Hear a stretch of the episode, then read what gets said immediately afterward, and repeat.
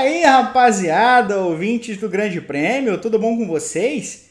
Estamos nessa sala virtual repleta de talento para o Padocast dessa semana. E sabe o que mais?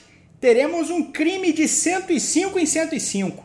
Eu sou Pedro Henrique Marum e comigo aqui hoje temos novamente Evelyn Guimarães, Gabriel Curti e a produção de Lucas Couto.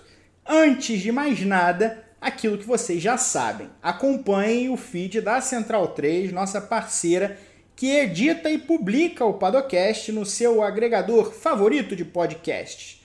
Além do nosso conteúdo do Grande Prêmio, a Central 3 tem todo tipo de informação que você quiser consumir. De samba política, futebol, história. Terminem o Padocast e vão lá curtir e descobrir o que vocês ainda não conhecem. Certo? Fechado? Show de bola! Bom, por que eu disse que é um crime de 105 em 105?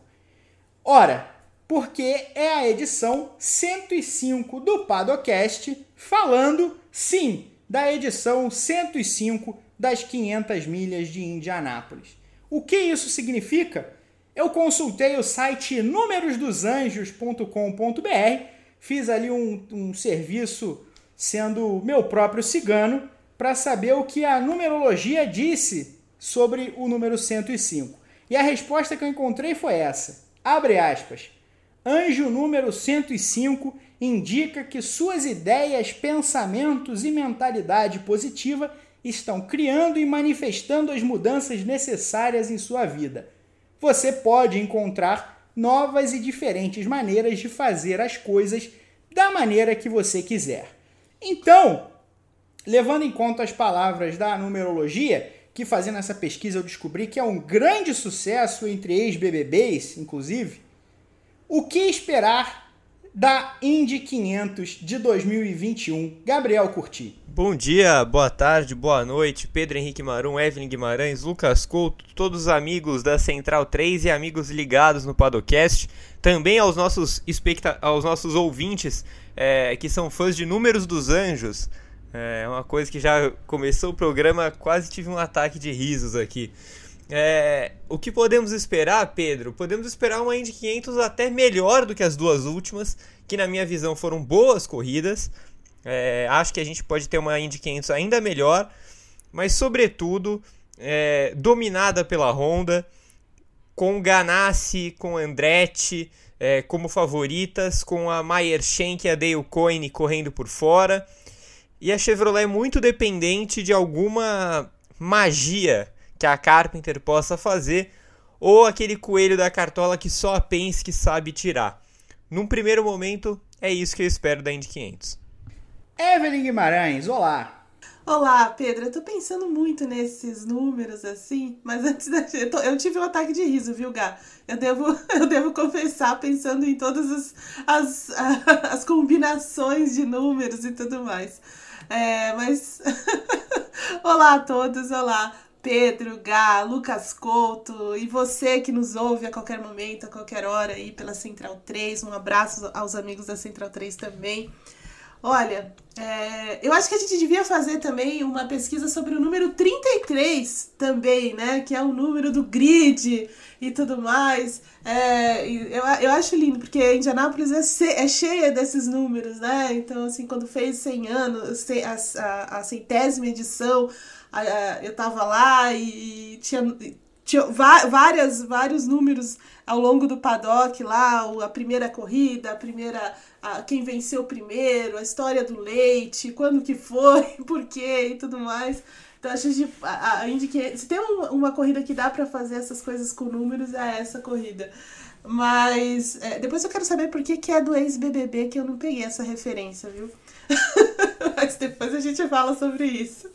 Mas assim, eu tô esperando uma corrida é, embora a Ganassi aí, o Scott Dixon, estejam talvez na, na, melhor posição, principalmente o Dixon, né? Na melhor posição para vencer a corrida, né? Nas, nas melhores condições, é, dentro de tudo que eles vêm mostrando, vieram mostrando ao longo da semana de treinos e principalmente no dia da, do Polyday, né? No domingo, e essa altíssima velocidade média, é, que é um recorde, né? É, da, da Indy 500, e assim.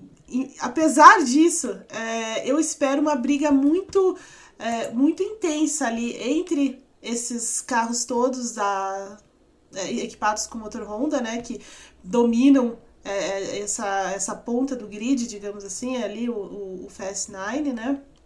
É, com a Ganassi fortíssima, com caras muito fortes ali é, andando na, na Ganassi, né? O Dixon e o, o Tony Canaan, especialmente. É, então, espero uma briga bem é, bem, bem acirrada é, ali na frente, que são pessoas que sabem, né, que tem a, a, a manha da corrida, né? E aí você tem Castro Neves também, é, um pouco mais atrás, mas empurrado agora por, por um motor Honda que é, me surpreendeu muito também essa. É, eu não sei se, se isso se estende para o GA, que tem mais. que está cobrindo mais fortemente ali, mas eu fiquei muito surpresa mesmo com, a, com o desempenho do Castro Neves, é, Ryan Runterray também, porra, né? É, e tudo mais, e dos meninos ali, o VK, o Palu. Então, assim, tá uma mistura bem interessante ali na frente. É, e me parece que, que apesar de não ter essa, de não ter essa expectativa por uma corrida de um pelotão só, é, eu acho que esses caras vão transformar num pelotão só, sabe? Eu acho que a gente vai ter uma. É, eu espero que a gente vai ter um, um pelotão muito, muito brigado ali e muito é, focado em estratégia também é, para tentar vencer essa corrida. Mas assim, não podia ter um, um, um Fast Nine tão forte como temos agora. Ô, Eve, aqui tem informação, hein? Opa! Aqui tem informação. Então eu fui Jamais procurar... duvidei. Ah, exatamente. Eu fui procurar aqui o número 33. Tem um texto grande, mas tem uma parte destacada que diz o seguinte: o número 33 nos diz que todas as coisas são possíveis. 33 também é o número que simboliza orientação. O mestre número 33 está conectado aos mestres ascensionados. E o anjo número 33, repetitivo, é uma mensagem de que muitos mestres ascensionados o cercam e estão oferecendo sua ajuda. Tudo o que você precisa fazer é pedir, como os mestres ascensionados estão esperando para responder às suas orações. P, nossa, brilhante, brilhante, brilhante. Achei, achei brilhante essa explicação. Acho que um certo holandês também vai gostar de saber sobre isso, você não acha? Assim, só fazendo um parênteses. um parênteses. Mas muito bom, muito bom mesmo. Obrigada. De nada. Max Verstappen, seus mestres ascensionados no Mundial de Fórmula Bem 1 para encarar. Exatamente. Para encarar Lewis Hamilton, você precisa de uma ajuda aí. Toda ajuda que você puder é bem-vinda. É, é bem-vinda, porque sabemos da estrela daquele homem, né? Mas, ó, é, numerolo... Eve, numerologia no BBB é interessante, porque eu fui fazer uma pesquisa e eu vi que tem um sujeito que é o numerólogo, e aí foi elencado uma série de famosos que é, se consultam com esse numerólogo. Eu não sei o nome dele de cabeça, é algo parecido com o Sérgio Rondiakov, mas esse é o o cabeção da malhação não é ele, mas é quase isso o nome Sim. do sujeito. E ele, e ele é o numerólogo de pessoas como Bianca Andrade, Boca Rosa, como Rafa olha Kalimann isso. e Manu Gavassi.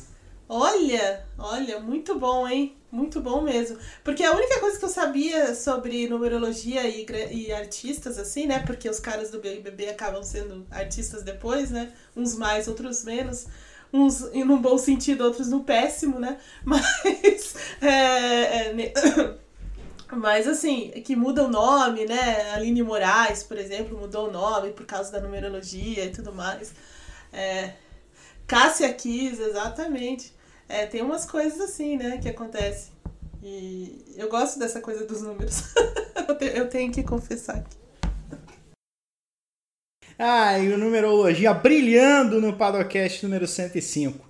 Mas ó, olhando para o resultado do grid de largada, a classificação que nós, os dois dias de classificação, que nós transmitimos, que chiques, que chique o Grande Prêmio, cada vez mais importante essa holding.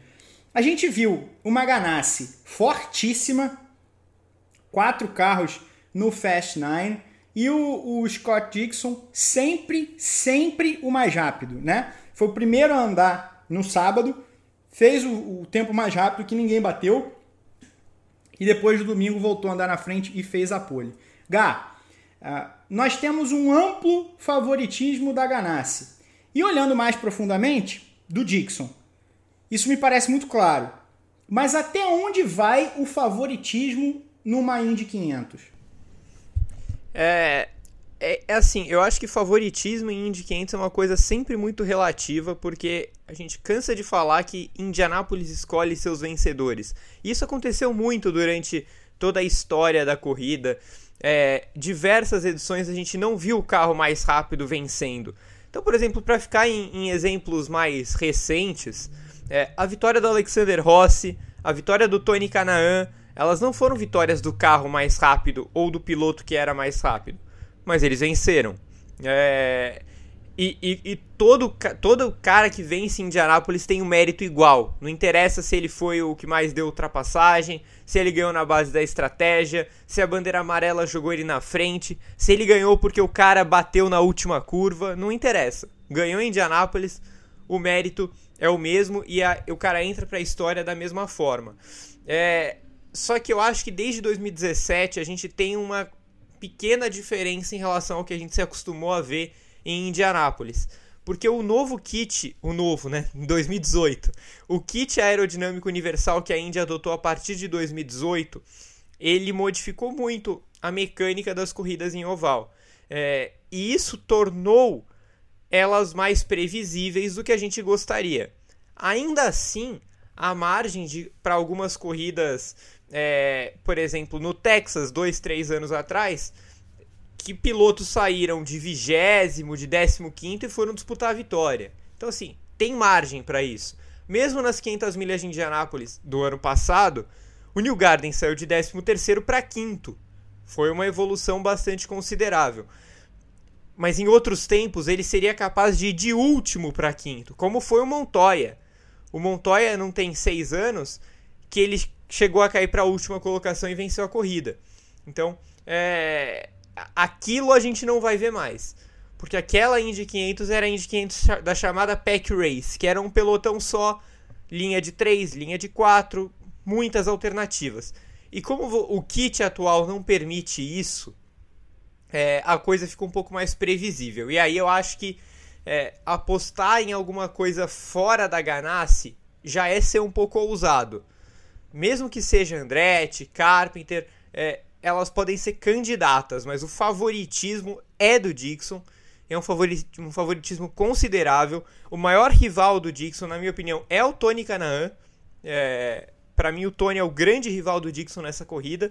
Até porque a Ganassi tem no seu quarteto, que seriam os quatro grandes favoritos, tem o Marcos Ericsson, que nunca fez grande coisa em oval. Ele não é terrível em oval, ele até tem andado direitinho, mas ele não não tem o, o tamanho para ser considerado um favorito à vitória. E o Alex Palou, que é um cara que tem mais acidentes do que grandes resultados em oval até agora. Ele meio que acabou de chegar na Indy, por mais que ele seja muito talentoso. Então, para mim, Dixon e Tony estão meio que em outro nível de favoritismo em relação ao resto do grid. Eles vão ganhar? Não sei. Pode dar uma amarela que jogue os dois para trás. Eles podem ter acabado de fazer uma parada vira uma amarela, eles, eles perdem uma volta, eles caem para o fundo do grid. Isso pode acontecer. Então, é, assim, há possibilidades da gente ter outros vencedores, há possibilidades da gente ter uma corrida movimentada. Mas os favoritos, e são favoritos, são os pilotos da Ganassi mais experientes. O Ev, quem ameaça o par Ganassi e Scott Dixon? Ah, então, eu, concordo com o Guy nessa, porque a, apesar da gente ter toda uma mística aí, só os numerologias, toda uma mística em, em volta da, da, da, corrida e tudo mais, é, também tem essa, essa parte mais realista né, do, do negócio, não tem como a gente fugir disso. É, o fato da, de, do, do kit aerodinâmico hoje impedir essa, esse pelotão mais compacto, né? Então ele tende a espalhar os carros por conta de. É, do, do, do, efeito, né, da, de você andar muito perto um carro do outro e tudo mais, uma pista como essa também, é, faz com que a, a, a, ponta do, do grid fique muito, muito, muito favorita, né? Não é Mônaco, viu, gente? Pelo amor de Deus, né? Fica muito favorita mesmo. É, então, eu vejo Tony Canaan também como muito, é, muito favorito a, a, a, ameaçar o Dixon e a Ganassi. Mas lembrando que assim, o Dixon é um cara muito sinistro, né? Um cara que é, a gente vê nas últimas, é, as últimas temporadas, assim, de repente ele surge do nada e vence a corrida, né? Às vezes ele nem tá muito lá na frente, pá, e vence a corrida. E oval também é uma coisa, é, é um ponto forte, apesar dele ter vencido só uma vez lá em Indianápolis e ter um, um, monte de títulos e tudo mais, é, mas ele é um cara muito, muito sinistro, assim, né? Então, assim, não, não dá muito para você brigar, brincar muito com ele. Mas nesse sentido, acho que o Tony, por ter é, uma experiência muito semelhante à do Dixon, é, e de ter uma tocada também muito interessante é, em oval, a leitura de oval também, e principalmente fazer parte dessa equipe Ganassi. E dessa vez é, ele está muito inserido mesmo nesse ambiente com um carro muito muito bom né? Não foi como é, anos em que ele estava na Ganassi mesmo mas o carro não era é, ele não estava conseguindo acertar esse carro da maneira como ele queria. É, muitas vezes até na, na, em algumas edições assim ele reclamando do, do engenheiro e coisas assim é, então eu não conseguia tirar esse desempenho.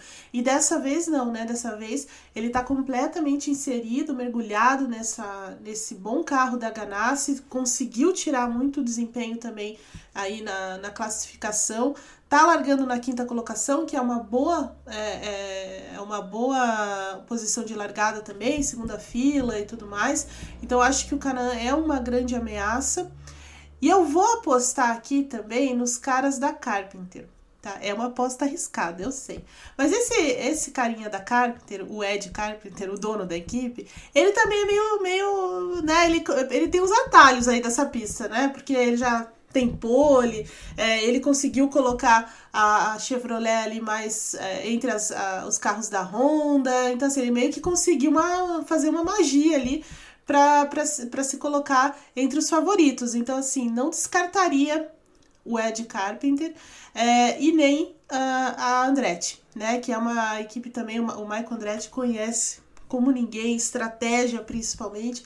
Então acho que é, essa, é, esses, essa, essa trinca pode tornar a vida do Dixon mais difícil. Mas sem dúvida ele larga muito favorito mesmo. Como eu disse no começo, acho que é a maior chance de vitória dele, é, de uma segunda vitória em Indianápolis, é em 2021, com, esse, com todo esse cenário muito favorável, é, com um ótimo carro da Ganassi, a Honda empurrando muito é, aí Indianápolis, todas essas questões aí envolvendo o kit aerodinâmico, então assim, tem muitos muitos fatores, muitos elementos que colocam o Dixon muito à frente, mas é, Indianápolis escolhe, né, também seus vencedores, não dá para deixar isso passar. A torcida em Indianápolis poderia gritar: uh, uh, uh, uh, Scott é sinistro! eu acho, eu acho. Eu cantaria, eu cantaria, inclusive. Porque eu, eu acho esse cara, assim, é, ele é um dos melhores pilotos da Indy de todos os tempos. acho que a gente pode falar isso já, né? Diante de todas, de tudo que ele construiu na Indy. Porque, é como eu falei, assim, às vezes a gente vê algumas corridas da Indy misto, em circuito é, de rua, em oval, em que ele nem tá ali na frente, né? Ele nem tá muito aparecendo e de repente ele ganha. Você, da onde surgiu o Scott Dixon? Da onde surgiu esse homem? É, e meio que ele fez isso em alguns campeonatos também. Então, assim, não dá pra. É, o cara sabe tudo mesmo. Ele, ele pode não ser o cara mais carisma do, do, do grid, né? É, na verdade, eu acho a família dele mais carisma do que ele, né? A torcida, as menininhas lá e tal. Mas ele é muito sinistro, cara. Muito sinistro mesmo. Eu teria medo de ser companheiro de equipe do, do Dixon. É, meio assustador, né? Meio assustador mesmo. Também as pessoas tinham algum medo de ser companheiro de equipe do Romário, né? Para quem é a torcida do Fluminense cantava essa música. E certa vez o Romário, num jogo contra o São Paulo no Morumbi, deu na cara do zagueiro Andrei, coitado. Inclusive eu estive na, na estreia de Romário no Fluminense. Era um dia dos pais. Fluminense 5 a 1 no Cruzeiro no Maracanã. Meu avô me levou nesse jogo. Romário fez dois gols. Aí fica aí a informação. Não, e eu tenho muitos amigos que se tornaram. É, é, passaram a torcer pelo Fluminense por causa desse, dessa história do Romário. É verdade isso. amigos cariocas. pois é, mexeu no Rio. Foi, o Romário foi o presente do centenário do Fluminense em 2002. Sim. Olha, oito dos primeiros dez colocados, onze dos primeiros quinze são pilotos empurrados por motor Honda. É evidente que há muita vantagem. Mas essa vantagem vai ser tão grande na corrida quanto foi na tomada de tempo, na classificação, Gá?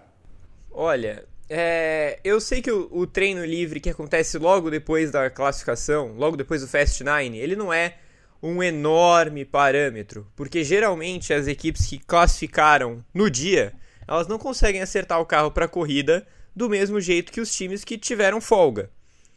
É... Só que aí você pega a tabela de tempos, a Ganassi dominou completamente esse treino. Logo depois de ter feito a pole, logo depois de ter colocado os quatro carros para darem volta rápida. Isso é preocupante, P. É, isso é preocupante. Se a Ganassi estivesse lá em 14, 18, a gente falaria: ah, não. Mas é normal, porque o carro estava acertado para classificação, então ele não vai andar tão bem assim no vácuo. É, mas ele andou. É, é, essa é a grande preocupação. A Ganassi ter dominado a, o primeiro treino livre logo depois de ter feito a pole, de ter colocado os quatro carros entre os nove, isso é uma preocupação.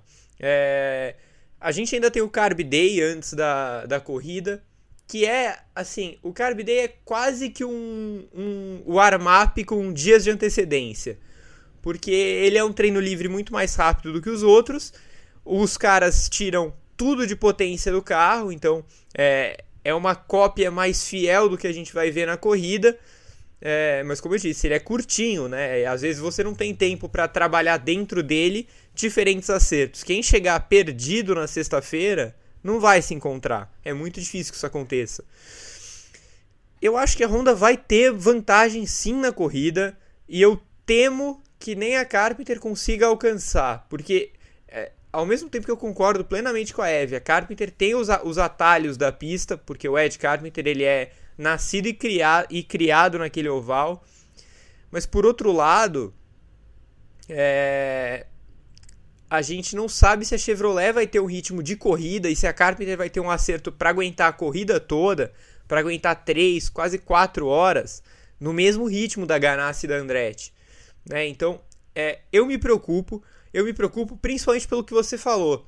É, o jeito que o grid está formado, com oito dos dez primeiros sendo Honda, você forma ali meio que um escudo gigantesco que a gente viu ano passado. Né? E, e, e, nos seis primeiros lugares, no fim das contas, só tivemos o New Garden e o Pato Ward. E eles só foram para lá por causa da estratégia, porque eles não tinham ritmo. Então a estratégia da Penske e da McLaren jogou os dois para a briga pela vitória, mas eles foram atropelados por Dixon, Sato, Rahal. Então, é, eu acho que a gente vai ter algo parecido com o ano passado no sentido de um grande bolsão de Hondas é, protegendo as primeiras colocações.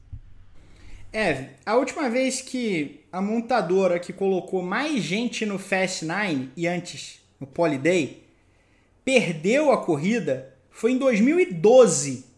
De lá para cá, com diferentes kits, com diferentes eh, acertos de carro, tipo de carro, estratégia.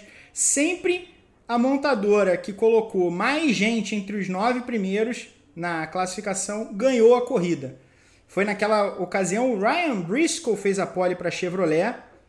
Oito de nove no pole day foram Chevrolet, mas Dario Franchitti ganhou a corrida com a Ganassi e a Honda para a loucura de Rodrigo Berton. O que isso diz? o que isso diz sobre as 500 milhas de Indianápolis? Que é uma, é uma corrida muito especial, né? É, não tem como você é, prever. Essa corrida de 2012, assim, na verdade, o, o, o, o Franchitti ganhou é, depois que o Sato tentou uma manobra maluca no final, né? Eu aplaudi o Sato naquele dia, eu devo dizer isso.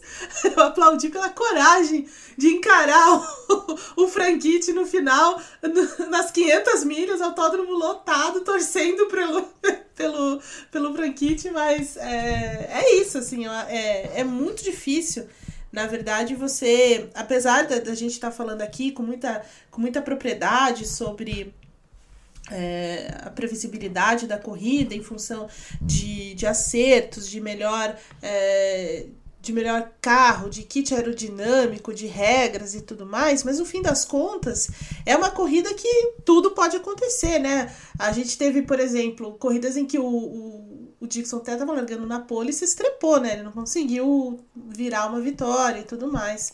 É, mas, nesse, mas nesses últimos anos, especialmente, as coisas têm, se tornado mais é, normais, digamos assim, por conta das regras, né? Por conta de você ter essa, é, essas questões relacionadas à segurança também, mas também voltada para as regras de é, não, não juntar o pelotão é, e tudo mais. Mas assim, o que me assustou também esse ano é a média de velocidade, né? Que tá bem tá bem alta, então. Né? E muitos novatos no grid também. Então, assim, a gente tem um, um, umas historinhas paralelas que podem se tornar bem interessantes no dia. No, no, no domingo, né?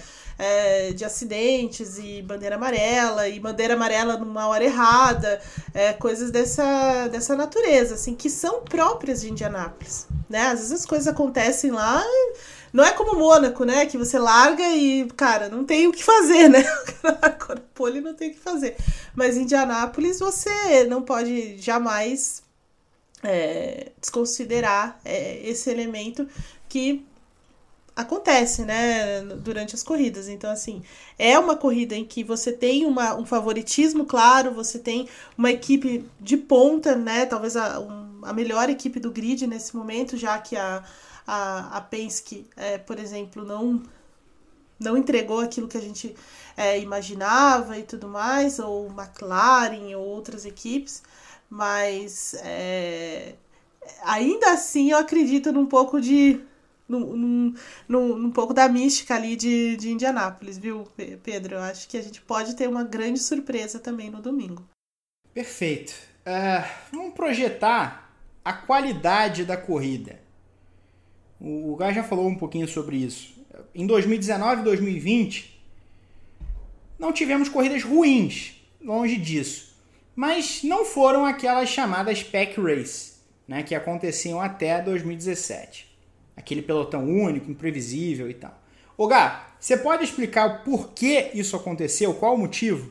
É, foi a mudança de kit, né? Foi a mudança do kit aerodinâmico que a Indy implementou um kit aerodinâmico universal para quem não lembra antes, Honda e Chevrolet tinham seus próprios kits, né?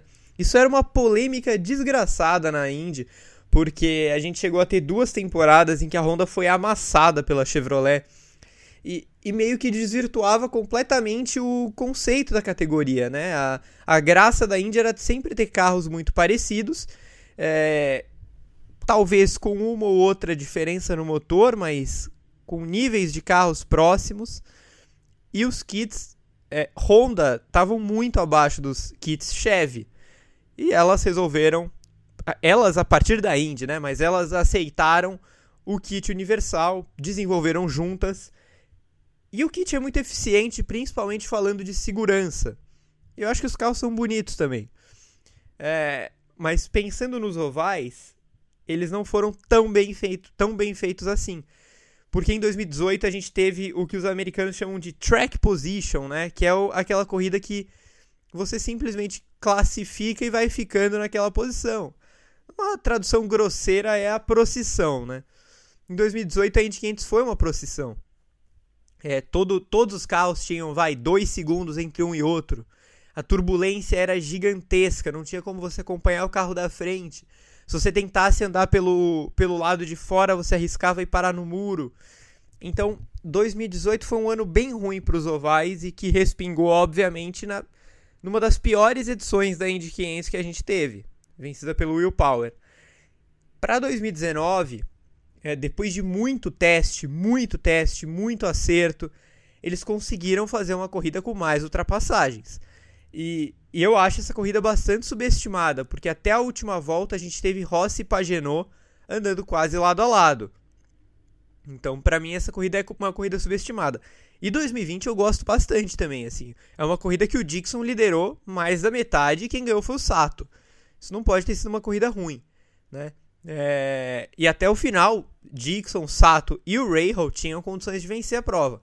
Não era que nem em 2000 e, sei lá, 2015, que a gente tinha 5, 6, 7 carros, ou 2017, que a gente teve 6, 7 carros, inclusive o Castro Neves e o Canaan com chances de vitória até as últimas voltas. É, mas foi uma corrida boa. Então eu acho que a tendência é a gente ter corrida parecida com essas duas últimas.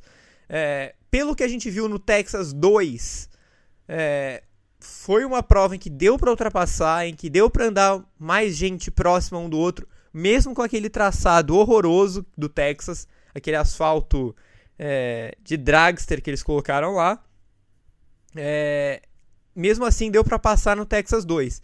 Então eu acho que a gente vai ter uma Indy 500 melhor que as últimas duas, mas nem perto do nível de loucura que a gente tinha até 2017, até por uma questão de segurança. Tá, então, o que esperamos para 2021? Você já falou? Você já falou o que você espera de 2021 ou tem mais coisa que você espera? Não, eu acho que eu acho que vai ser em geral parecido com 19 e 20. É uma corrida que, no caso de 20 principalmente, né, uma corrida em que a Honda vai falar mais alto e que ela vai ter um certo domínio, mas entre os carros dela, eu acho que a gente pode ter uma briga pela vitória. Eu acho que a gente pode ter ultrapassagens nas voltas finais é, linha de três carros eventualmente.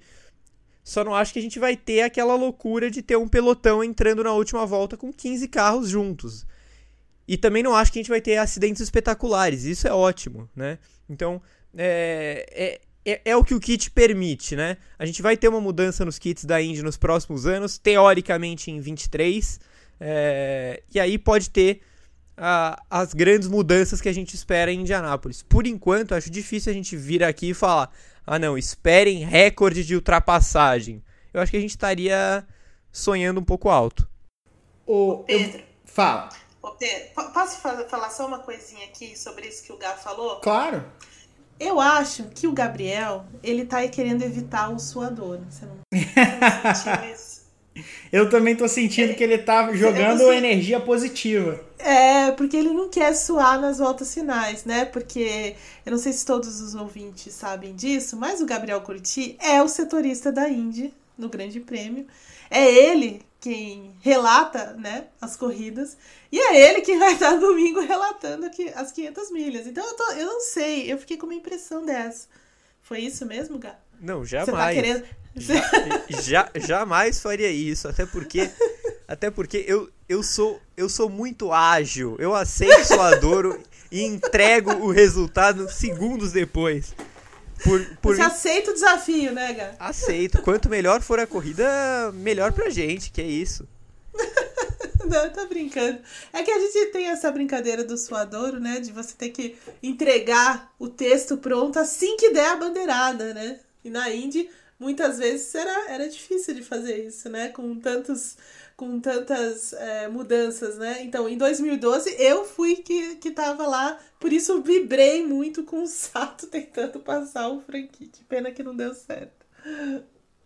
Ai, ai, Fernando Silva é, é o, o, grande. É o cara que tem as maiores glândulas sudoríparas do Grande Prêmio.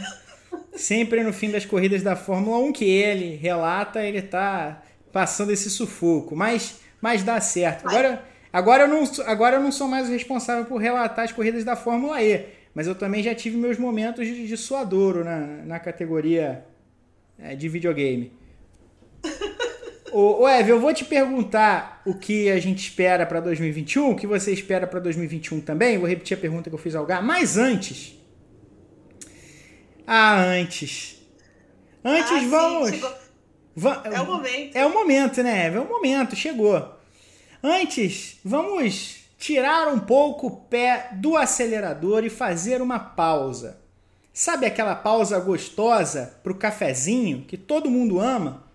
Aqui a gente aproveita o máximo com o novo sistema Vertu da Nespresso, que é a nossa patrocinadora. Para quem ainda não sabe, o sistema Vertu acabou de chegar no Brasil e traz novidades muito saborosas. Não só a máquina é nova, mas as cápsulas têm formatos diferentes e extraem quatro opções de tamanhos de café: o icônico Expresso da Nespresso de 40 ml, o Double Espresso de 80 ml, o Gran Lungo de 150 ml e a Mug de 230 ml, perfeita para você acompanhar o Padocast do começo ao fim. Por conta da tecnologia exclusiva da Vertu, associada à centrifusão na hora da extração, os cafés da Nespresso saem com um crema maravilhoso, o que os deixa mais cremosos e aromáticos. Se isso aqui fosse um carro de Fórmula 1, com certeza levaria o campeonato disparado. Se fosse um carro de Indy, certamente venceria a Indy 500 disparado também. Acesse aí nespresso.com.br e redescubra o seu jeito de tomar café. Novo Sistema Vertuo.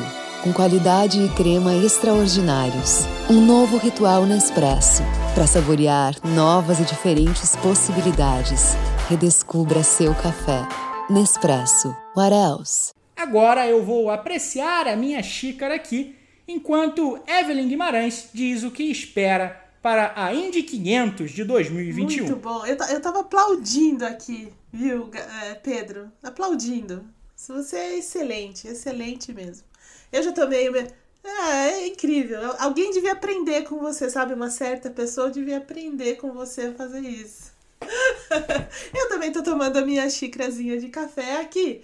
É, mas assim, eu concordo com o Gá, apesar da gente é, falar que ele tá querendo evitar o suador e tudo mais, é, não, não acredito também que vai ser uma corrida em que é, a- né, cinco ou seis carros ali na, na parte final, nas 20, nas 25, é, 30 voltas finais, é, vá causar alguma, alguma questão ou vai tá, ou, vai, ou vão estar naquela briga acirrada, né, e imprevisível pela vitória. Acho que vai ser um pouco menos do que isso, mas acredito numa numa prova mais movimentada, mais parecida com a do ano passado também, é, mais voltada para estratégia, é, nesse sentido. É, o que o Gá falou sobre a, a, o ritmo de corrida da Chevrolet é muito verdade, é muito verdade, né? A gente não tem essa certeza, não, não é tão claro, não, não é tão claro nesse momento de, de que eles vão conseguir acompanhar a, a Honda, porque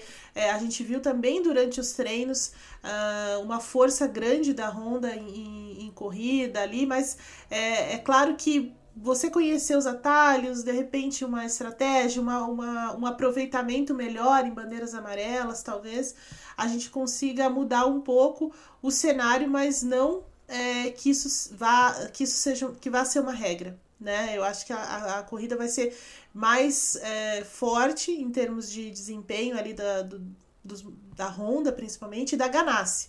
Né? Acho que o, o, o Tony é, vai conseguir um pouco mais para frente, é puxado aí pela, pela performance do Dixon. É, vai ser uma. Assim, eu tô vendo uma corrida muito, muito forte em termos de performance mesmo. É, mais do que é, performance, velocidade, né? Mais do que agitada ali em, em termos de trocas de posição por conta dessa questão do, do kit, né?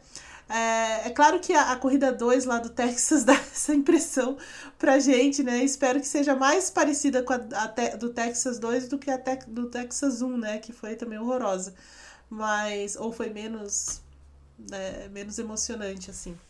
Mas estou prevendo uma corrida muito forte, mesmo em, em, termos de ritmo. De ritmo de corrida, de velocidade. Com o Dixon, que é um cara que erra muito pouco, né? Puxando essa, essa, essa fila aí. É, quem pode destoar de fato é, é a Carpenter, se, se conseguir manter esse ritmo. Uh, e os caras que estão, Andretti eventualmente, apesar do, do Rossi estar largando um pouco mais atrás, é um cara que não dá para né, para fechar os olhos para ele. É, e Andretti é sempre muito, sempre muito forte em corrida, principalmente em Indianápolis. Então talvez aí a gente tenha alguma alguma venha alguma surpresa daí. Então, é, eu concordo com o Gás que a gente vai ver uma corrida muito parecida com a dos últimos dois anos. Nesse. Ótimo. Falemos então, já que você citou o Tony, a chance dele empurrar o Dixon, falemos dos pilotos brasileiros. Mesmo sem nenhum deles três fazer a temporada completa, o que até poderia indicar alguma dificuldade, o rendimento foi bem satisfatório. Tony Canan sai em quinto com a Ganassi, atrás só do Dixon entre os companheiros, né, entre os quatro carros da poderosa Ganassi. Hélio Castro Neves é o oitavo com a Meyer Shank. 12 posições à frente do companheiro, Jack Harvey, que disputa a temporada completa com a equipe rosa e preta. Pietro Fittipaldi é o 13º, melhor novato. Ainda que seja o único novato que usa o motor Honda, havia especulação sobre ser bampado né, pelo fato da Coyne ainda mostrar alguma dificuldade no começo da temporada, ah, sobretudo lá no, no Texas. Nesse carro que no, nos outros, no restante dos mistos, né, ah, fora dos ovais, é de Romain Grosjean. Eu não sei o que você pensa, H, mas eu fiquei positivamente surpreso com esse rendimento. Não exatamente com a posição isolada de cada um, porque tudo isso parecia possível mas é, o fato de ter dado o mais certo possível para os três ao mesmo tempo. O é, que, que você acha? Plenamente homem crema, Pedro Henrique Marum. É, eu também fiquei positivamente surpreso, justamente por isso que você falou. É, para os três a coisa deu certo ao mesmo tempo. Eu acho que se você chegasse é, na sexta-feira e falasse pro Tony, ó, oh, você vai largar em quinto, você aceita? Eu acho que ele aceitaria. Né? Eu acho que se você chegasse pro Hélio na sexta-feira e falasse, ó, você vai largar em oitavo, você aceitaria? Eu tenho certeza que ele aceitaria. E pro Pietro, chegar para ele e falar que ele vai largar em décimo terceiro, não tenho a menor dúvida que ele aceitaria também. Então, é, eu tenho a impressão que até pros três o resultado foi é, além do esperado. A gente sabe que o Tony tá com o melhor carro da, do grid, ele tá com a Ganassi. É, mas ele é um cara que não faz a temporada completa, já não fazia ano passado, então é natural que ele não esteja, por exemplo, na mesma rotação do Dixon. É, mas isso pode mudar na corrida. Eu acho que a partir do momento que você vai ganhando mais, mais tempo de estrada é, no fim de semana, ou no caso de Indianápolis, no mês, você vai ganhando quilometragem, você vai entrando mais no carro. O Tony tá, chegando, tá voltando para Ganassi esse ano, né? Então é, eu acho que na corrida vai ser ainda melhor, vai ser ainda mais próximo do Dixon. É, pro Hélio, é, é, é, é meio que uma incógnita, né? Porque ainda é a Mayer Shank. A gente, a gente tem muita, muita confiança de que essa equipe possa ser grande no futuro, mas ela ainda não é. é então, é, a, a Mayer Shank é um pouco de incógnita, na minha opinião. Então, eu não descarto, por exemplo, o Hélio brigando pela vitória e não descarto o Hélio andando para trás porque é muito difícil saber o que vai acontecer com esse time, por mais que haja uma parceria técnica com a Andretti, isso ajude demais. E para o Pietro, sinceramente, se ele chegar em 13º, para mim é uma vitória. Para mim é um grande resultado. Poucos novatos conseguem andar no ritmo dos primeiros colocados, top 10, top 15. Então, se o Pietro conseguir fazer isso, terminar a corrida, por exemplo, na frente do McLaughlin, que é outro novato, é, vai ser muito bom para ele. Acho que vai ser, é, vai ser uma conquista porque ele está numa equipe teoricamente menor. O, o Eve, como você vê essa possibilidade dos três na, na corrida? É, bom, o Tony a gente já falou aqui, né? Mas é, ele também está numa posição de, de favoritismo, digamos assim, pela, pela, pelo ambiente em que ele está inserido, primeiro, né? A Ganassi com um baita carro, uma baita estrutura aí com motor Honda rendendo muito. É, ele está numa boa posição de grid também. É um cara que tem uma leitura muito boa de, de oval, de Indianápolis, conhece muito, já venceu lá, é, com uma equipe também é, muito ruim, né? muito pequena, na verdade, não ruim, né? Mas assim, pequena. Mas enfim, ele, ele tem toda uma, toda uma bagagem ali que o ajuda certamente a, a, a subir, né? Então, assim, eu acho que dos três, o Tony Canan, acho que nós concordamos com isso, é, é o cara que melhor tá. tem uma melhor posição, digamos ali, digamos assim, de, de tentar uma vitória e de fazer uma grande apresentação no domingo. É, o Hélio, assim, eu, eu, eu, eu, me surpreendo ainda. Eu sei que a, a questão aí do, do carro, motor e tudo mais, é do motor principalmente, né? Tem muita influência também nesse resultado dele, mas não é aquela equipe é, muito que a gente perceba ah, é realmente muito tradicional em Indianápolis e coisa assim. Não é, né? Não é. É uma equipe é, que está se, se, se, se, se estruturando e, e, tentando fincar o seu, o seu território ali é, em Indianápolis. Ele mesmo, numa, na entrevista para nós aqui no, do, do Padocast por ocasião do início da temporada da Indy, é, falando que ele ainda estava conhecendo a equipe, ainda tentando conhecer as pessoas que estão lá, a forma como ela trabalha, enfim, ele ainda está num momento de adaptação. É, ele pega e coloca o, o carro lá na oitava colocação. Então, assim, ele, ele como alguém que tem muita experiência, como alguém que já venceu três vezes em Indianápolis, sabe como a, a, banda toca por lá, é, é claro que você não esperaria coisas é, diferentes. Mas assim, é, é, surpreendente de certa forma por conta desse início de, de trabalho numa equipe que não é a Penske, por exemplo, que não é a Ganassi, né, a Penske principalmente, que é, é onde ele estava muito acostumado. Então, para mim foi uma surpresa e foi uma surpresa muito positiva. Mas ainda é, não tem como saber o que, que vai ser disso no domingo, né? Isso a gente vai ter que esperar um pouco mais, mas diante da experiência que ele tem, acredito que também vai ser uma boa, uma boa apresentação. Agora, o Pietro tem a maior chance de, é, de tentar se fixar de verdade na Indy, né?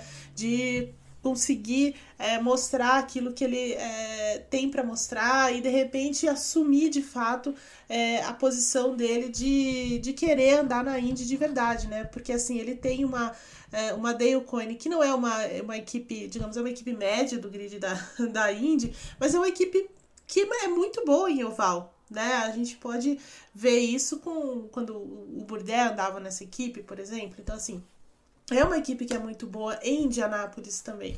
Então, assim, ele tem muita boa, tem uma grande chance, na verdade, de se firmar dentro desse, desse grid, firmar sua posição ali e tentar é, para o futuro uma vaga para a temporada inteira, por exemplo. Então, assim, porque Indianápolis traz essa visibilidade que outras, outras corridas não trazem, né? E essa é a magia ali do, é, do MS, né? De colocar você num, numa numa posição de é, num holofote que você não teria em outras condições, né? E ele tá com uma, uma boa, num bom ambiente para fazer isso. Então, dos três, assim, o Canaã numa posição de, de quase favorito à vitória, o Castro Neves é, de correndo por fora mesmo, e o Pietro com uma grande chance para se firmar no, no grid da Indy para o futuro. É, vai ter um gostinho especial pro Hélio se ele terminar na frente de todas as Penske? Ah, vai, com certeza. vai, eu acho que vai, sim. Porque ele é, é, né, durante tanto tempo tão ligado à equipe e, né, e o Roger Penske depois mandou ele lá pro, pros carros dos pros, pros, pros protótipos, né? Tirou ele da Indy, sabendo que ele queria continuar na Indy, que era a grande é, paixão dele, né? Ele não, apesar dele ter tido muito sucesso também lá no, nos protótipos e tudo mais, é, mas a Índia sempre foi, né? E, e, toda essa ligação com a Penske, eu acho que ficou ainda um, sabe, aquela carinha triste. Hum, assim, por ele não estar na equipe. É, e eu achei muito estranho ver o carro 3 amarelo sem ser o, o, o Hélio lá dentro. Mas, né, foi, foi estranho, né, ver. Mas é, eu acho que ele tá, tá com uma pontinha de. Tá vendo só? Sabe?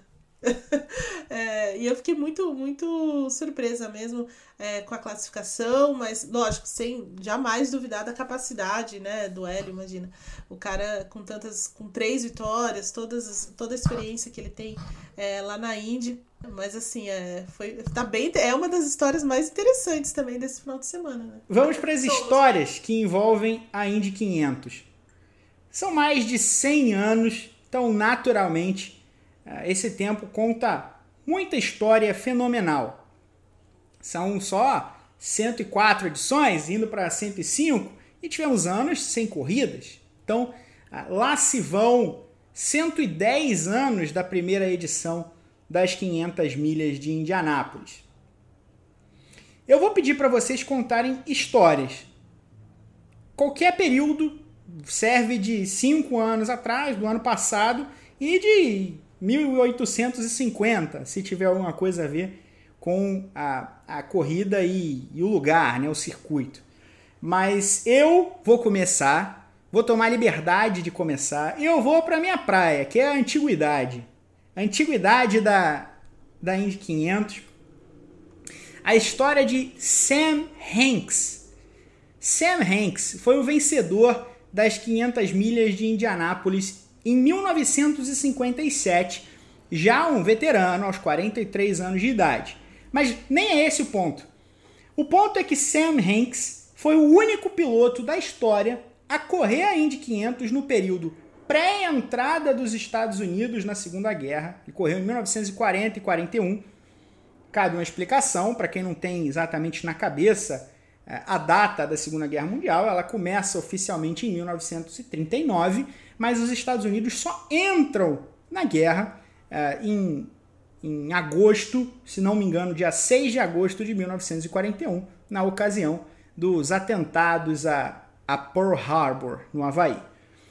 Então, 1900 e 1940 e 41, os Estados Unidos não estavam na guerra. Então é pré-guerra para os Estados Unidos. Ele lutou na guerra. Ele foi com as forças armadas dos Estados Unidos para lutar na guerra e voltou para guiar novamente na Indy. É o único a ir para correr antes, ir para a guerra, voltar, correr de novo e ganhar a corrida. Ele voltou a correr em 1946, mas só pegou um top 10 em 1952. Foi insistente. Em 56 foi segundo colocado e em 57 ganhou a corrida. No microfone do vencedor, dado a ele ainda ali no Victory Lane, falou o seguinte, abre aspas, Senhoras e senhores, Amei cada minuto em que estive aqui, mas essa foi minha última vez. Fecha aspas. E se aposentou das corridas, dizendo que por pouco ele não tinha se aposentado com o segundo lugar do ano anterior. Ele realmente parou de correr, parou de ser piloto aos 43 anos de idade. Mesmo sem ser piloto, é, não dá para dizer que é profissional, porque não era a época da profissionalização, mas piloto de fato de carro de corrida de velocidade, ele manteve a conexão com o Indianapolis Motor Speedway, guiou o Pace Car da Indy 500 por seis anos a partir de 1958 e depois se tornou diretor de corridas até se aposentar em 1979.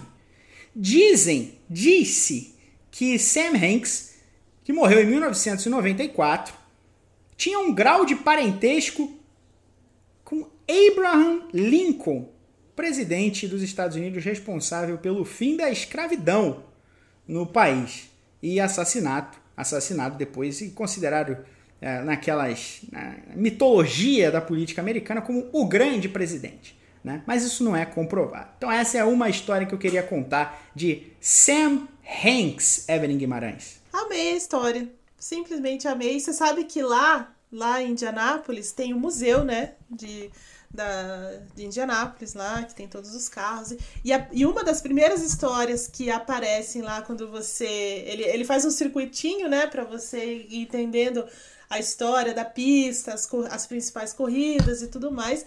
Tem lá a história, é, essa história que você acabou de, de contar do Sam Hanks.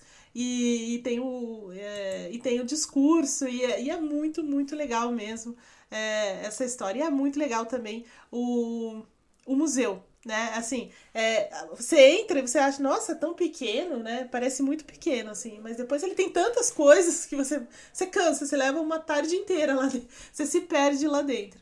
E tem essa história logo no início do, do circuitozinho, viu, P?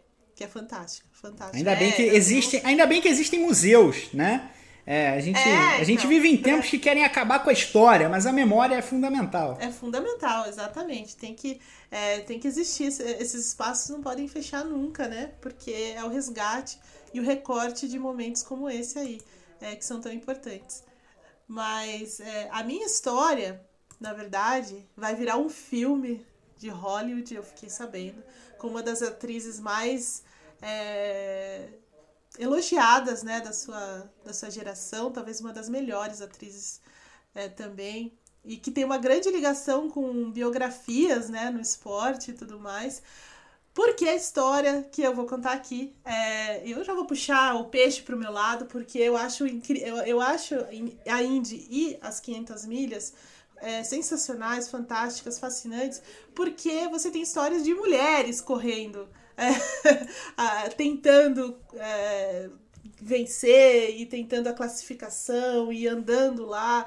E é muito, muito legal isso. Coisas que a gente não, não vê em outras categorias, por exemplo, né? É, na Fórmula 1, nem nada disso, mas você vê, e ao longo da história, é, não, não foram muitas, é verdade, mas algumas é, têm histórias fantásticas, como a da Janet é, Guthrie, que vai virar um filme, né? é, estrelado pela Hilary é, Swank?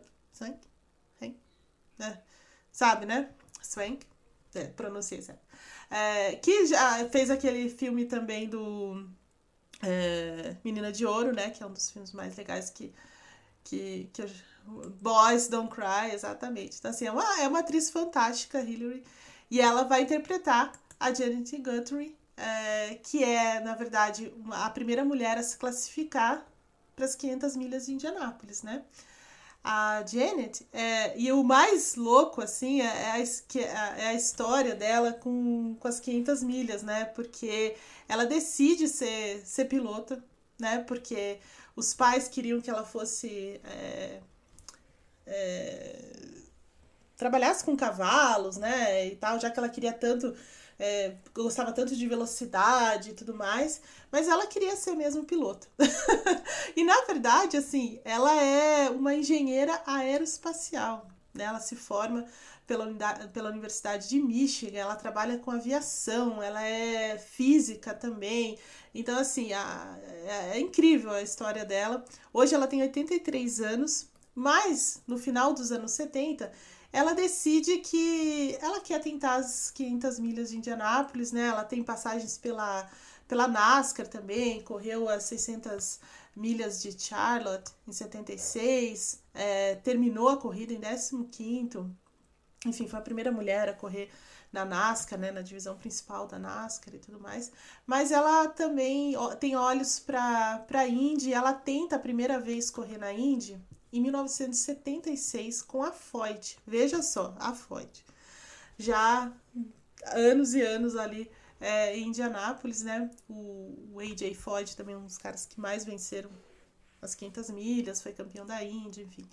É, também é um ícone lá é, em Indianápolis. E ela, só que ela não consegue a classificação, né? Ela não consegue se classificar para o grid.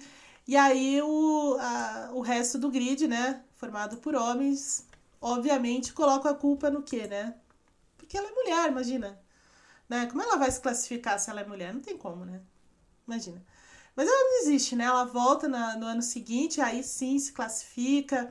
É, e de novo em 78, e de novo em 79, né? É, e ela vai aprimorando cada vez mais, mas a história mais. Tem duas histórias interessantes sobre ela. É que ela, além de ser a primeira mulher né, a se classificar para as 500 milhas, ela tenta vários patrocínios. É, o, o, mais famoso dele é da, deles, né, é da Texaco, em que ela brilha nos comerciais e ela inventa toda essa questão da, do marketing, né? Praticamente foi ela que trouxe é, essa usar o marketing ali para conseguir os patrocínios, para conseguir aparecer para a corrida. É, então ela faz muitas propagandas, ela vende de tudo um pouco na televisão na época. É, é bem legal assim, né? E aí ela vai tentando é, arrecadar os fundos aí para para fazer a corrida, né? Porque em 76, quando ela não consegue se classificar, e aí dizem que é porque ela é mulher e tudo mais, o AJ Foyt saiu em defesa dela e disse que não, que na verdade é, o que pesou foi a falta de patrocínios mesmo para para ter um carro é, melhor acertado e tudo mais. E, e no, no, ano seguinte isso acontece, né? Ela vai lá e consegue classificar o carro em 77 também, em 78 também. É, e sempre usando essa questão do. usando bem o marketing, né? A, a venda, a propaganda, o fato de ser uma coisa tão excepcional, ela tá ali correndo na. Nas, na, nas 500 milhas de Indianápolis. Então, assim. E aí, uma delas também, ela machuca a mão jogando tênis preparando-se para a corrida, ela machuca a mão, né? E ela não conta para ninguém, ela corre com a mão com a mão machu com o pulso machucado na, nas 500 milhas. Então, assim, é, é uma baita história. Eu adoro a história dela. Tem um documentário muito legal feito pela ESPN sobre ela, que tem entrevistas com ela e tudo mais. E agora é, já parece que tá fechado para fazer um filme sobre a história dela. Excelente, grande história. Gabriel Curti. Grandes histórias, hein? Grandes histórias mesmo. É, olha, eu acho que a gente não pode deixar de citar alguns acontecimentos, mesmo que recentes, porque quem está ouvindo a gente às vezes pode não ter a, o conhecimento de algumas que são das melhores histórias da, que a Indy já teve. E eu vou, eu vou puxar aqui para uma que faz 10 anos, em 2021 é, que talvez seja a mais clássica da era moderna de Indianápolis, que é o final da corrida da Indy 500 de 2021, de 2011, perdão. É, já aproveito e faço convite para que todos se liguem no Grande Prêmio, porque no sábado a gente vai subir o, o famoso na garagem com a história dessa corrida. É, e com depoimentos de Tony Canan e Hélio Castro Neves, eu conversei com os dois sobre aquele dia. É, a corrida estava nas mãos de J.R. Hildebrand. É, foi, foi uma prova em que assim muita gente teve problema com combustível, então foi uma série de pilotos tendo pane seca, ficando pelo caminho. E no fim das contas sobrou ali para o J.R. Hildebrand, com a, em seu ano de novato, com a Panther. É, ele estava com a vitória nas mãos, ele abriu a última volta com uma grande vantagem já dava para sentir que, que ele estava dentro do, dentro do cockpit vibrando. Só que havia um problema, né? Antes da linha de chegada ele tinha alguns retardatários para superar. E, e digamos que o J.R. Hildebrand não quis negociar com retardatários.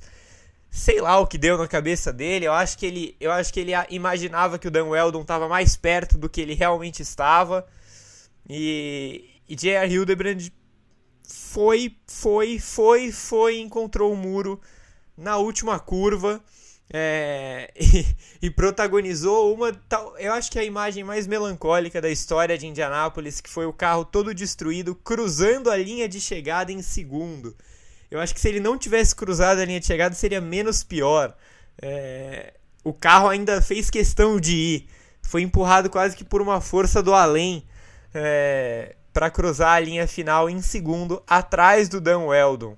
É, e acho que o mais interessante dessa história é que o Dan Weldon viria a perder a vida no final do ano num acidente horroroso, um, é, tenebroso, assim, um acidente que é, não, é, não, é, não é só é complicado, né? Mas é, ele morreu em Las Vegas, um acidente que é horrível porque ele foi fatal, mas ele foi visualmente muito feio, muito feio acho que é, é complicado até a gente descrever, né? É, o que aconteceu, mas o Dom Eldon foi acertado no capacete e, e, e assim, na hora que aconteceu o acidente a gente já sabia que, que tinha sido fatal, assim, não tinha como ele sobreviver àquele, àquele impacto. É, então parece que estava escrito, né, no último ano da vida do Dan Weldon, um piloto tão consagrado na Indy, um piloto histórico para a categoria, ele conseguiu vencer é, as 500 milhas de Indianápolis de novo. E ele já tinha feito isso em 2005, né? Mas em 2011 ele estava muito mais desacreditado, ele estava com a Brian Herta, então era uma outra fase da carreira dele. Esse, esse lado foi bastante bonito ele ter vencido por lá. Para a carreira do J.R. Hildebrand, eu diria que foi praticamente um ponto final, porque ele nunca mais se reencontrou. E esse ano, né, é, de 2000, eu tava cobrindo essa corrida, viu? É, e toda aquela. O acidente foi muito feio porque envolveu 10 ou 12 carros, né? A, a, existia uma briga pelo título ali com, entre o Franquite e tudo mais. E no momento que a gente vê que ele morreu naquele acidente foi quando o Fran... a, a, a câmera tá no Franquite e o Franquite começa a chorar copiosamente. Assim, alguém chega para ele, é, passa a notícia e ele e a câmera tá nele e ele começa a chorar copiosamente e, e é, é de cortar o coração, assim, não, foi, foi um dos dias mais longos que eu já tive em cobertura no Grande Prêmio e mais tristes, né? Porque na semana anterior, é, esse mês de foi em outubro isso. É, nesse mês de outubro foi, foi, foi terrível, porque uma semana antes, é, na MotoGP, o, o Marco Timon, é, Simoncelli também morreu, né? Na, no, num acidente horrível também na MotoGP lá na Malásia. E, e aí a gente teve essa cobertura grande nesse domingo do, do, do Simoncelli. E logo na semana seguinte, de novo, uma morte tão impactante quanto foi essa do, do, do, do Dan Weldon. Foi realmente uma, foi um dos meses mais tristes é, do esporte a motor, né? É, foi, foi eu não tava eu não tava vendo essa corrida de Las Vegas, eu tinha de jogar bola, na verdade. É, e aí quando eu voltei, tomei banho, aí sentei para ler a notícia, né, no, no Twitter, e aí eu fui vendo a, a, as imagens. Primeiro eu fui vendo as notícias, depois as imagens, e, era inacreditável. O Dan Weldon, né, sendo o piloto, como o Gá falou, da importância que ele tinha. Mas enfim, uh, o, o Ev, uh, vai para sua próxima história. Olha só, é, Indianapolis tem muitas eu, eu, eu tinha separado essa história aí também de 2011. É, e tem duas, assim, que é, eu, eu não sei qual escolher, na verdade, tá? Porque eu até não sei quais que o. Que o se, o se o Gá vai continuar nessas histórias mais recentes. Mas para mim, uma das histórias mais lindas que tem é a, é a vitória do Tony Canaan em 2013. Porque é, ele andou muito tempo na Andretti, que era uma equipe muito forte, muito, era uma equipe grande, né? E aí ele é, Andretti se desfaz o contrato com ele e ele acaba indo para KV, né, que é uma equipe formada lá pelo, pelo Jimmy Vasser e tudo mais, mas é uma equipe pequena, né, uma equipe que eles tinham acabado de, de formar, não tinha tanta grana, eles estavam meio que é, fazendo corrida corrida e aí chega em Indianápolis, é, que seria um ponto importante, né, de virada, de, de você aparecer, a vencer Indianápolis, não só pelo um milhãozinho de dólares que ganha lá no final, mas também é, gera, gera muito, muito visibilidade, né? Tipo, ganhar o BBB, né? 50 milhões de, de seguidores, sei lá o quê, né? Na época não era assim, né? Mas assim, ele gera muita visibilidade. Então, assim, seria um, um ponto muito importante para vencer. Mas é, não existia essa possibilidade, na verdade, para o Tony Canan vencer. Mas no fim das contas, uma corrida muito movimentada, de várias trocas de posição e uma bandeira amarela no final, dá a vitória para o Canaã. Né? E, e, assim, é, uma, é um êxtase assim, de alívio também pela, pela conquista, pelo momento da carreira que ele estava vivendo, pela equipe, sabe? É, e aí tem histórias paralelas, por exemplo, é, da medalha né, do, do Alex Zanardi. O, o Tony é muito amigo do Alessandro Zanardi e o Zanardi tinha vencido, né, conquistado a medalha é, no paraciclismo, e ele estava lá é, e o, o, a medalha estava no bolso do, do macacão do, do Tony. Enfim, tem, tem várias, várias histórias é, legais, mas eu, eu acho muito, uma das vitórias mais bonitas assim de Indianápolis foi essa do Tony Canan, por causa do momento que ele estava vivendo na, na, na, carreira, a equipe que ele estava, é, todas essas coisas paralelas, como o Alessandro Zanardi, enfim. Então, para mim, essa de 2013 é muito, muito, é uma história muito bonita. O, o Gá, e a sua próxima história? Eu tinha separado duas também, uma delas era a vitória do Tony e a outra é a vitória do Hélio. É... A, a, o que o Hélio considera o grande dia da carreira dele, que foi a vitória nas 500 milhas de Indianápolis de 2009. É... Nem foi uma corrida espetacular, não foi uma corrida mágica. O Dan Weldon ficou em segundo, é, tem essa, essa coincidência em relação à primeira história que eu contei. E tem uma outra coincidência absurda. Nas duas corridas, o Scott Dixon liderou 73 voltas. Foi o cara que mais liderou. Então, quando a gente fala que o Dixon já deveria ter mais 500 milhas de Indianápolis no currículo, é por coisas assim. Peguei duas histórias que não tinham nada a ver com o Dixon, e nas duas vezes ele foi o cara que mais liderou volta. É... Mas essa corrida de 2009 foi especial para o Hélio, não só porque foi uma vitória em Indianápolis, que sempre é maravilhosa, é, não só porque foi é, a terceira vez do Hélio em Indianápolis, se colocando no segundo degrau dos maiores vencedores, mas porque ele vivia todo um drama pessoal na época. O Hélio tinha acabado de ser absolvido de um longo processo de evasão de divisa, de sonegação fiscal, e aquilo estava mexendo demais com o desempenho dele também dentro da pista, a ponto dele, por exemplo, ter perdido o GP de São Petersburgo, ele não pôde disputar por causa do processo, ele não podia sair dos Estados Unidos, é, e esse processo venceu, né? Ele, ele se livrou, foi absolvido em abril, e um mês depois ele venceu em Indianápolis. Foi, eu lembro da comoção que foi com ele, com a equipe Penske, que tinha acabado de renovar o contrato com ele, é, e no autódromo mesmo, o Hélio é, foi bastante celebrado depois daquela volta por cima em 2009. Verdade. É, essa história foi realmente bastante impressionante, né? Quando você, você vê o piloto lavar a alma. Eu vou para minha segunda história, que é mais antiga ainda do que a primeira. E é reservada a um sujeito que nunca venceu a Indy 500. Na realidade, ele só disputou a corrida três vezes. Foi pole em 1916, largou em quarto na corrida inaugural em 1911, mas nas duas ele não chegou ao fim, abandonou com quebras no carro. Numa, numa ele só não chegou a volta a 70, na outra ele chegou perto de 150. Em 1915 ele guiou dois carros. Foi piloto substituto temporário dos pilotos Jill Anderson e Earl Cooper, que terminaram a corrida em terceiro e quarto lugares, respectivamente e serviu de chefe de equipe para duas vitórias, a de Joe Dawson em 1912 e a de Jules Gu em 1913. O nome desse piloto é Johnny Aitken. Ele é nascido, foi nascido na casa, né, em Indianápolis, é piloto da região. E embora não tenha vencido nenhuma Indy 500 como piloto, Aitken é um piloto histórico do Indianapolis Motor Speedway porque, embora a Indy 500 surja em 1911, o IMS foi inaugurado em 1909.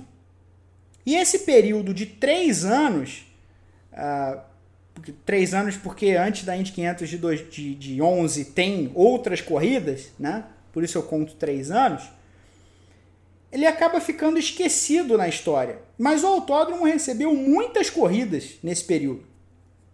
Corridas que popularizaram o circuito e o esporte e cimentaram o caminho para que virasse a meca do automobilismo de monopostos nos Estados Unidos. Acontece que durante esses três anos, pré-Indy 500, ninguém venceu mais do que Johnny Aitken. Ele ganhou 11 corridas. É até hoje o vencedor mais prolífico da história do Brickyard. E não é só isso a carreira do Johnny Aitken talvez tivesse mais momentos de triunfo pela frente, mas ela foi interrompida aos 33 anos de idade, em outubro de 1918, porque ele foi vítima de uma broncopneumonia causada pela pandemia da gripe espanhola. O maior vencedor da história do Indianapolis Motor Speedway morreu na última grande pandemia do mundo, em 1918. É uma história que fica perdida no tempo, ela fica perdida até em Indianápolis, porque ela não faz parte da mitologia das 500 milhas, mas ela é uma história que eu, pelo menos, acho muito interessante. Fechamos então as histórias? Fechamos. Muito boas histórias. Muito bo... Eu só tenho uma pergunta sobre isso. Seria parente de Jack Aitken? um parente distante? Uma ligação distante? Seria divertido se fosse, né? A gente ia traçando a, a árvore genealógica até chegar no, no, num piloto famoso de cento e blau anos atrás. Eu sou a favor, eu sou a favor da gente instituir agora mesmo que é parente. E acabou. É, isso, eu também. Eu, eu concordo. Porque faria todo sentido, né? Exatamente, todo sentido, imagina. Mas vamos falar de vencedores. A Indy 500 escolhe os vencedores. É uma coisa que a gente sabe, é um clichê que é real. Então vamos, eu vou dar uma colher de chá para vocês e não vou pedir para vocês darem um palpite de vencedor cada um. Eu vou deixar vocês darem três palpites cada. Gabriel Curti. Pô, três palpites, quer dizer que isso tá tá claro que o terceiro a gente tem que dar uma ousada, né? Porque senão você não daria essa colher de chá. Então vamos lá. É, Tony Canaan é meu primeiro palpite. Scott Dixon o segundo. é, é... Puta, que difícil. É... Não tava pronto para três palpites. Vamos de. Cara, vamos de Marco Andretti, numa corrida histórica vindo do fundo do grid simplesmente Marco Andretti. Muito bem, muito bem. Evelyn Guimarães. Olha, eu também acho que. É, eu não vou apostar no Dixon, desculpem. É, isso seria muito previsível, né? E depois, Indianápolis não gosta muito de, de dar a vitória para quem larga na pole, né? Não é muito fetil dela. Desculpa aí, Dixon. Mas, é, eu vou apostar em Tony Canaan também. Colton Herta. Olha. E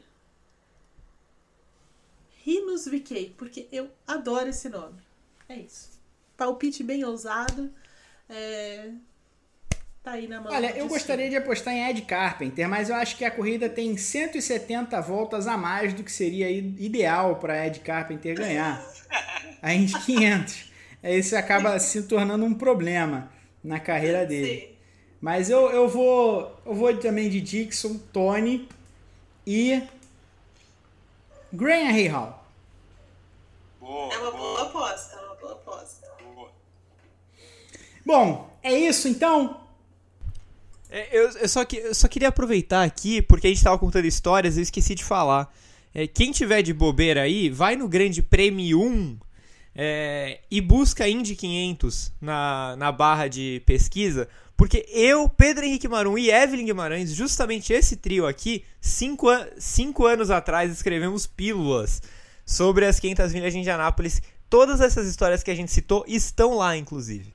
É verdade. E foi muito divertido. A gente fez isso por ocasião da edição 100 né, das 500 milhas de Indianápolis, que teve um final absolutamente é, sensacional, né, naquela briga entre é, Hélio Castro Neves e Ryan Ranteray. E, e, foi muito, muito legal mesmo. Foi, foi muito legal fazer aquilo. Eu fiquei muito feliz de contar aquelas histórias. Tem muitas histórias, eu não lembro exatamente quantas são, mas são várias. Mas enfim, vamos nos despedindo por aqui. É semana de 500 milhas de Indianápolis, bebê. E que cobertura melhor de acompanhar em áudio, vídeo e texto que da equipe de transmissão da definição do grid. Siga o GP e com o GP na GPTV, aqui no seu agregador de podcast favorito e no site, evidentemente. Vem com a gente para a cobertura da maior corrida da Terra. Um grande beijo para Evelyn Guimarães, Gabriel Curti, Lucas Couto, os nossos parceiros da Central 3, para todos vocês que estão nos ouvindo e até a próxima. Peraí, peraí, só um pouquinho. Antes de eu, de eu me despedir, pode ser? É que, eu, como eu cobri a, a Indy duas vezes, é, eu tenho memórias misturadas. Mas em 2016 foi o Alexander Rossi que venceu pela primeira vez. Era a primeira vez que ele estava andando lá e venceu a corrida. Em 2014 foi Ryan Runteray. Desculpe. Pronto. Adeus. É, é verdade. Eu é, sempre eu, confundo as duas. A gente nem percebeu. A gente nem percebeu. Mas é, é isso. Informação em primeiro e último lugar no Padocast. Um beijo. Até mais.